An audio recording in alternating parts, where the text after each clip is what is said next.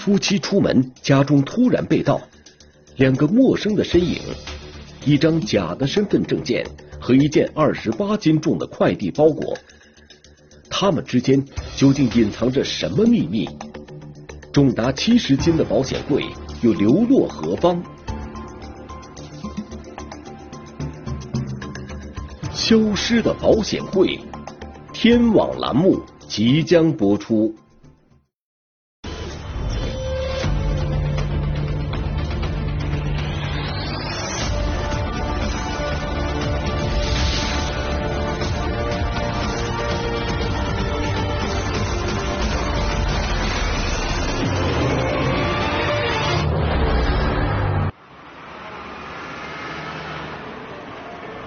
二零二一年三月二十一日，湖北省天门市发生了一起入室盗窃案。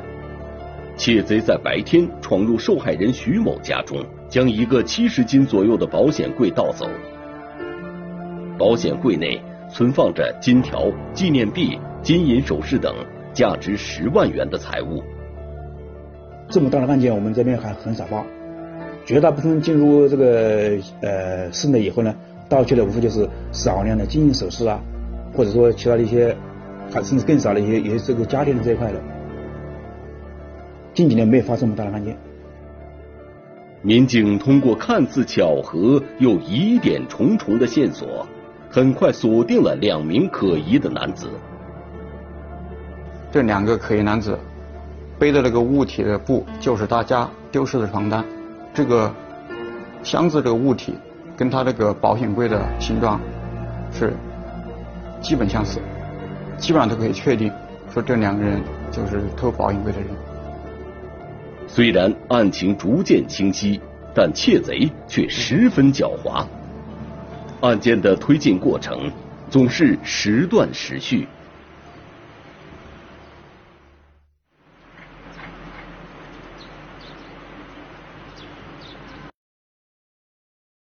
在之前的调查中，两名可疑男子在十三点五十分走出了电梯。民警接着调取了小区门口的监控，希望找到两名可疑人员的去向。可奇怪的是，在小区门口的监控中，并没出现这两人的身影，也没有背着方形物体的人出现，就彻底的消失了。侦查刚刚有了眉目，要追查的人怎么就突然消失了呢？办案民警反复搜索小区内的监控，却始终找不到两名男子的踪迹。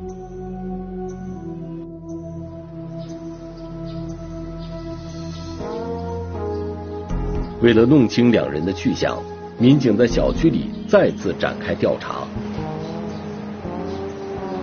就是一直搜索，嗯，一直在路，呃，那个靠到这个小区旁边这条路的，嗯，旁边这个路的垃圾桶啊，一些，呃，一些那个雕角啊，那个角落呀，进行了那个查找、寻找。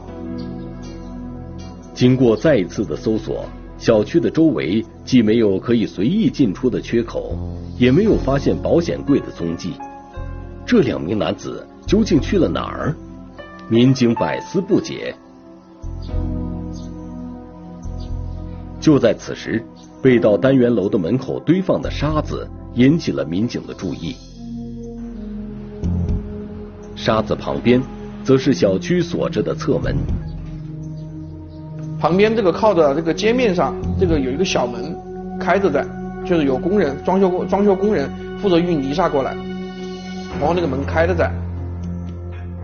民警怀疑两名男子会不会是通过侧门溜出了小区？这条街，嗯，在当地还算是属于比较人比较多、比较那个经济比较繁华的一条街。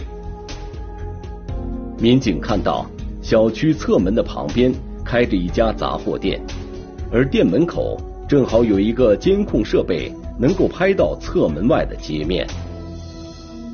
我们就抓紧对这一商铺进行调取监控监控的调取，但民警将监控视频调取后发现，这个设备虽然可以拍到侧门外的街面，但店门口的装饰却把监控画面遮挡了一半。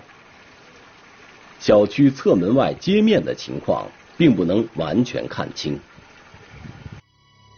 就在民警反复查看这段监控画面时，发现微风会时不时将遮挡监控画面的装饰吹起来。吹起的这几秒，正好可以看清大部分街面的情况。就是这样一个小小的细节，民警发现了一个背着方形物体的男子。发现了这两名嫌疑人，呃，径直走到了一辆面包车前，打开了后备箱，把这个类似于保险柜的一个物品丢到了后备箱。整个过程中，其中一名男子先跑到面包车的位置，之后扛着疑似保险柜物体的男子就出现了。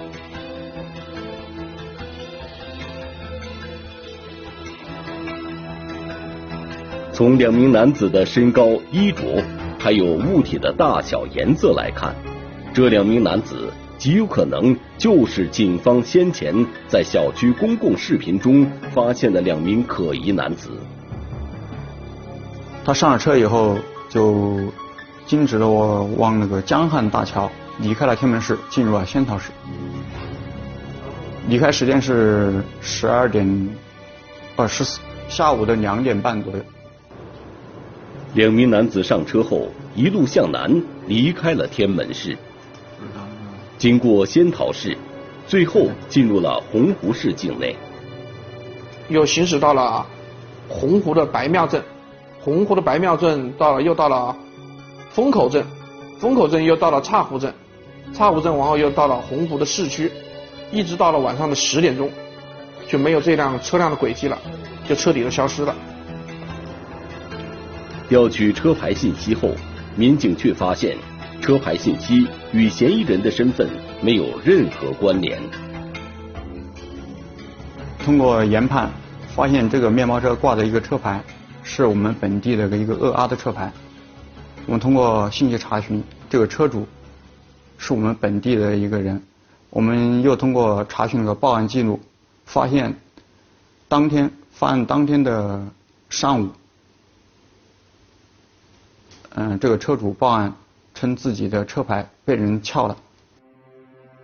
作案车辆的车牌是两名男子在作案前临时偷盗来的，而车辆又消失在了洪湖市区内，案件的线索似乎再一次中断了。这个我们初步断定，就是有可能这个犯罪嫌疑人的窝点和藏身地就在洪湖市区内。还有一种可能就是，这个犯罪嫌疑人这个汽车潜逃了。民警认为，两名窃贼不可能带着一个七十斤重的保险柜步行。就在民警梳理两名男子的行动轨迹时，发现两名男子在行驶过程中出现过一个异常情况，就是我们通过这个监控卡口。这个时间点，发现这个犯罪嫌疑人驾驶的车辆经过了这个洪湖的白庙镇的时候，到洪湖白庙临近的那个风口镇中间间隔了两个小时。按道理，按道理这条呃这一条路最多走二十分钟。原本二十分钟车程的距离，两人却走了两个小时。在这两个小时里。究竟发生了什么呢？民警认为，这两个小时的时间极有可能就是破案的关键。然后我们就跟着他那个行进路线，就是我们自己再走访一遍。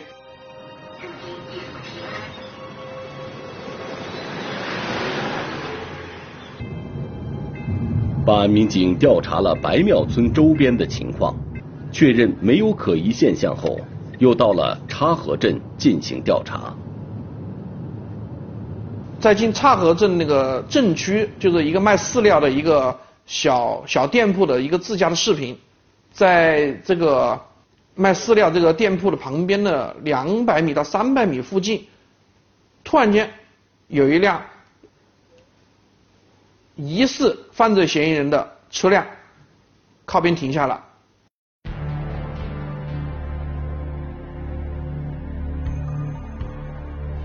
疑似嫌疑人车辆停在路边后，一名男子下了车，紧接着男子从车上抱下来一个方形物体。在观察了一番后，抱着物体往插河镇中心区域走去。此时，男子依旧戴着黑色帽子，但是上衣的颜色已经从黑色换成了蓝色，而他抱着的方形物体却比失窃的保险柜小了不少。我们就跟随犯罪嫌疑人，就我们就跟随这个嫌疑人的这个脚步。跟随着他的行进路线，调取了沿线及那个商铺的监控。民警发现，男子在插河镇走了大约四十分钟，最终停在了一家快递网点的门口，似乎是要邮寄什么东西。此时，民警突然发现，可疑男子进入的这家快递网点，侦查员不久前刚刚来过。我们要我们要即刻前往快递点进行调查。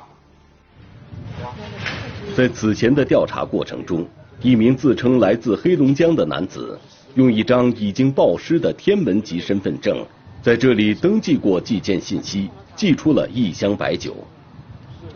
男子的快递被发走后，快递员敏锐地感到事有蹊跷，于是报了警。他说他自称是他朋友的。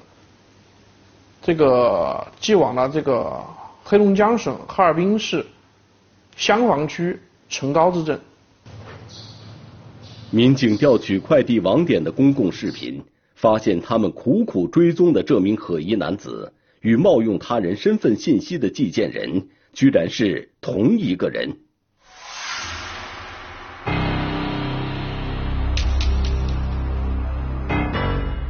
他们这个两个人啊，都穿的这个深色的衣服，啊，都戴着一个鸭舌帽。不仅如此，就连两人拿的东西都是极其相似。最让民警感到疑惑的是，两名涉嫌盗窃保险柜的男子从案发小区出来后，一路开车到了洪湖，为何会单单在此停留了两个小时来邮寄一箱白酒呢？快点告诉我们，这个男子说是这酒比较好喝，准备寄回老家给亲戚喝。民警认为，这绝对不可能是男子邮寄这箱白酒的真正原因。嫌疑人通过报了这一箱酒，在下车到快递点，一共行走了四十分钟，这个非常的蹊跷。再加上这一箱酒寄出去。一箱很廉价的酒，运费都去了一百多块钱，这一件酒。此时，民警还发现了一个奇怪的地方：快递底单中重量一栏居然写着十四公斤，也就是二十八斤。这个一件酒一般有六瓶，每瓶酒一般都是一斤装的，加包装再放在一起啊，最多也就三斤。呃，一件酒。有六瓶啦，最多也就是二十斤左右，不会多出二十八斤来，这个多出将近有大几斤，将近十斤的重量，所以我们初步断定呢，这个这箱酒里面存在什么问题？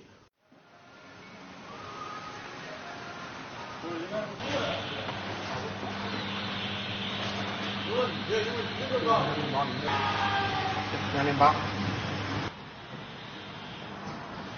为了证明自己的观点，办案民警在附近的一家餐馆中找了一箱一模一样的白酒，并进行了称重。一模一样的，然后进行称重，一瓶酒净重量是两点七六斤，呃，一件酒的重量是十六斤左右。这个跟与这个犯罪嫌疑人这个嫌疑人寄往哈尔滨市这件酒的重量。差别太大了，多出了十几斤的重量。越发证实了我们当时的判断。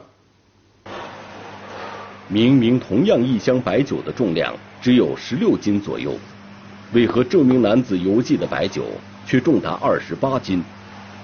民警认为，既然快递员在邮寄时只打开了这箱白酒的外包装箱，那问题肯定就出在这六个包装白酒的包装盒里。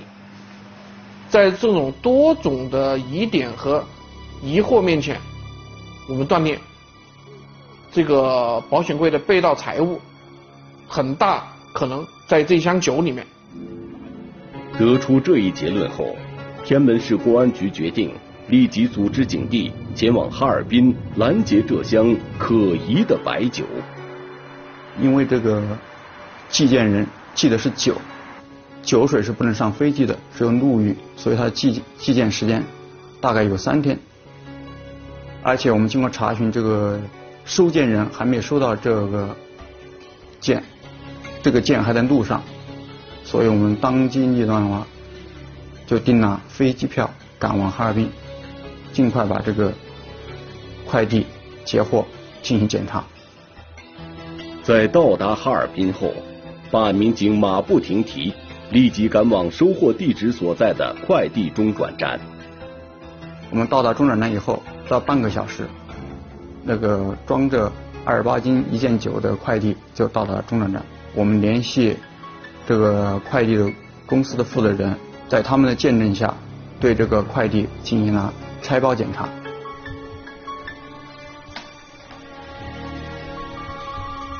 在办案民警逐一查验下，六瓶白酒中，其中四瓶的重量是一致的，而另外两瓶白酒的重量。则远远高于其他四瓶。一瓶重量达到六斤，一瓶重量达到了十二斤。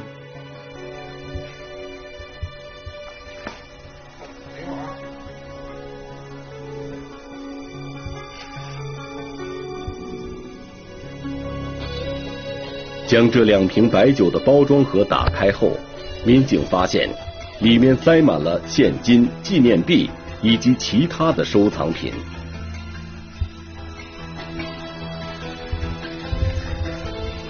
我们通过跟那个报案人联系，把这些查获的物品进行拍照，给受害人辨认，确认了这些东西就是受害人被盗的物品。经过受害人徐某的确认，这箱白酒里的财物就是存放在自己保险柜中的物品。但徐某告诉民警，这些东西并不是保险柜里的全部财物。这两盒酒里面装的物品只是部分被盗物品，还有一部分金条不在其中。快递公司的员工告诉民警，一般收货地址为快递公司中转站的快递，在到达中转站后，收货人都会自行来取快递。那么，这个来取件的人，会不会是两名窃贼中的一个呢？这时，快递员告诉民警，他对收货人的电话十分熟悉。快递员反映说，这个电话每次到货的时候，他给这个电话打电话，嗯，收货人都不，收货人的电话都处于无人接听的状态，但过了一会儿，他就自己过来取快递。所以说，这个快递员对这个人、对这个电话印象非常深。只要快递员拨通对方的电话，他就会立即来到中转站取货。而这或许就是真相大白的一刻。这个我们当时去哈尔滨一共有四个民警，呃，有其中两个民警换上了这个快递点的工作人员的服装。另外两另外两个民警在这个快递点外围进行布控。二零二一年三月二十五日早上九点，快递员拨通了收货人的电话，但无人接听。他会不会来呢？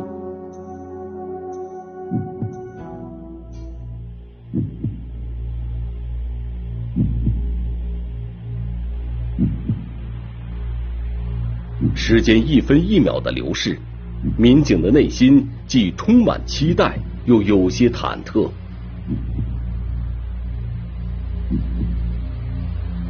同时，眼神敏锐的观察着每一个进出快递中转站的人。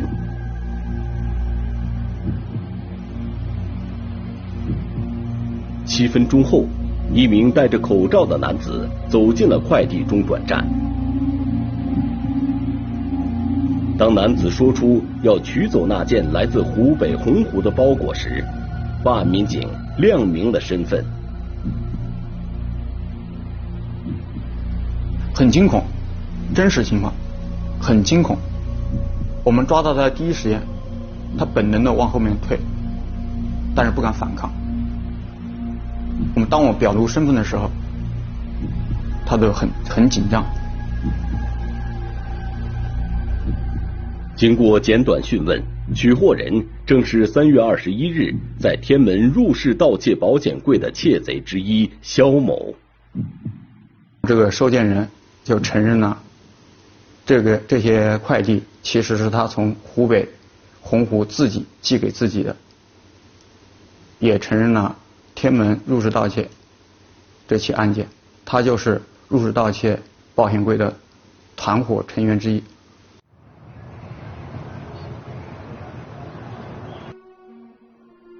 据肖某供述，他和同伙刘某都是多次行窃的惯偷。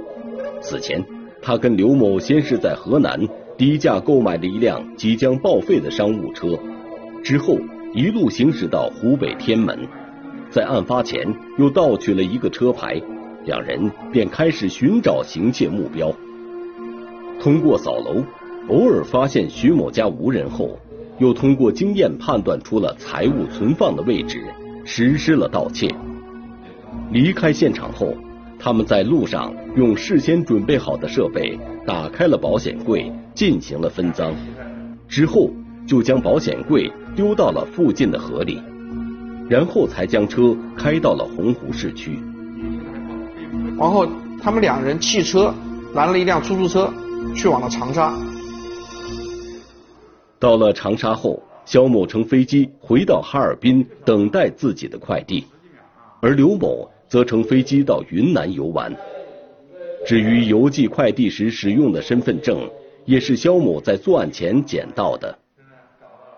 他自认为他的计划非常的完美。这个没有留下任何的证据给警方。从接警到侦破，仅仅四天时间，天门市公安局的民警就将窃贼自以为天衣无缝的计划变为了泡影。他是想通过这个呢，就是说把这个人和物分流以后呢，呃，给我们的侦破来逃逃避我们的这个脱离我们侦查视野，逃避我们的侦查打击。所以呢，他这个暴露出这些疑点以后呢。给我们这个快速抓捕他提供了条件。肖某十八岁时因抢劫被判入狱八年，二零一九年刑满出狱后，却再次走上了违法犯罪的道路。随后，通过异地协查，刘某也被云南警方抓获。我们通过。进一步审讯，他不光在我们天门交代了一起入室盗窃，也交代了在河南珠网店入室盗窃三起的犯罪事实。除去部分金条被刘某在云南出售外，警方为失主徐某追回了保险柜里的大部分财物。我们在这里呢，对这个小区的物业和老百姓呢进行提醒。对小区物业、小区的物业这块来说的话，我们是一定要落实好我们的。相应的管理制度，比如说我们的这个呃外来车辆和人员的进出登记、场内的巡查制度，这个是要落实的。对老百姓来说呢，万一外出外出回来以后啊，发现我们的这个门窗有被撬的痕迹的话，不要急于进到家里去，一定要及时报警。业主要闯进去的话，犯罪分子呢正在现场在作案，进去以后呢，就可能会演演变成为更为恶性的，比如说这个抢劫啊、这个杀人啊这种方面。物品失而复得，徐某夫妇倍感欣慰。案件的破获不仅挽回了受害人的损失，也极大的震慑了犯罪分子。这个案件的侦破呢，应该说体现了一个快字。首先呢，是我们这个出警比较快，这个第二个呢，就是说这个研判也比较快。进入这个现场调查以后呢，就及时的发现了那个呃涉案的车辆，然后研判跟踪，发现了车辆的轨迹，让我们追踪也很快。我们顺线追踪呢，呃，根据车辆的行驶情况，发现了关键的证据。不懈努力，斗智斗勇，湖北天门的办案民警进行了一场跨越多个省份的速度比拼与激情搏击，用行动诠释了刑警精神。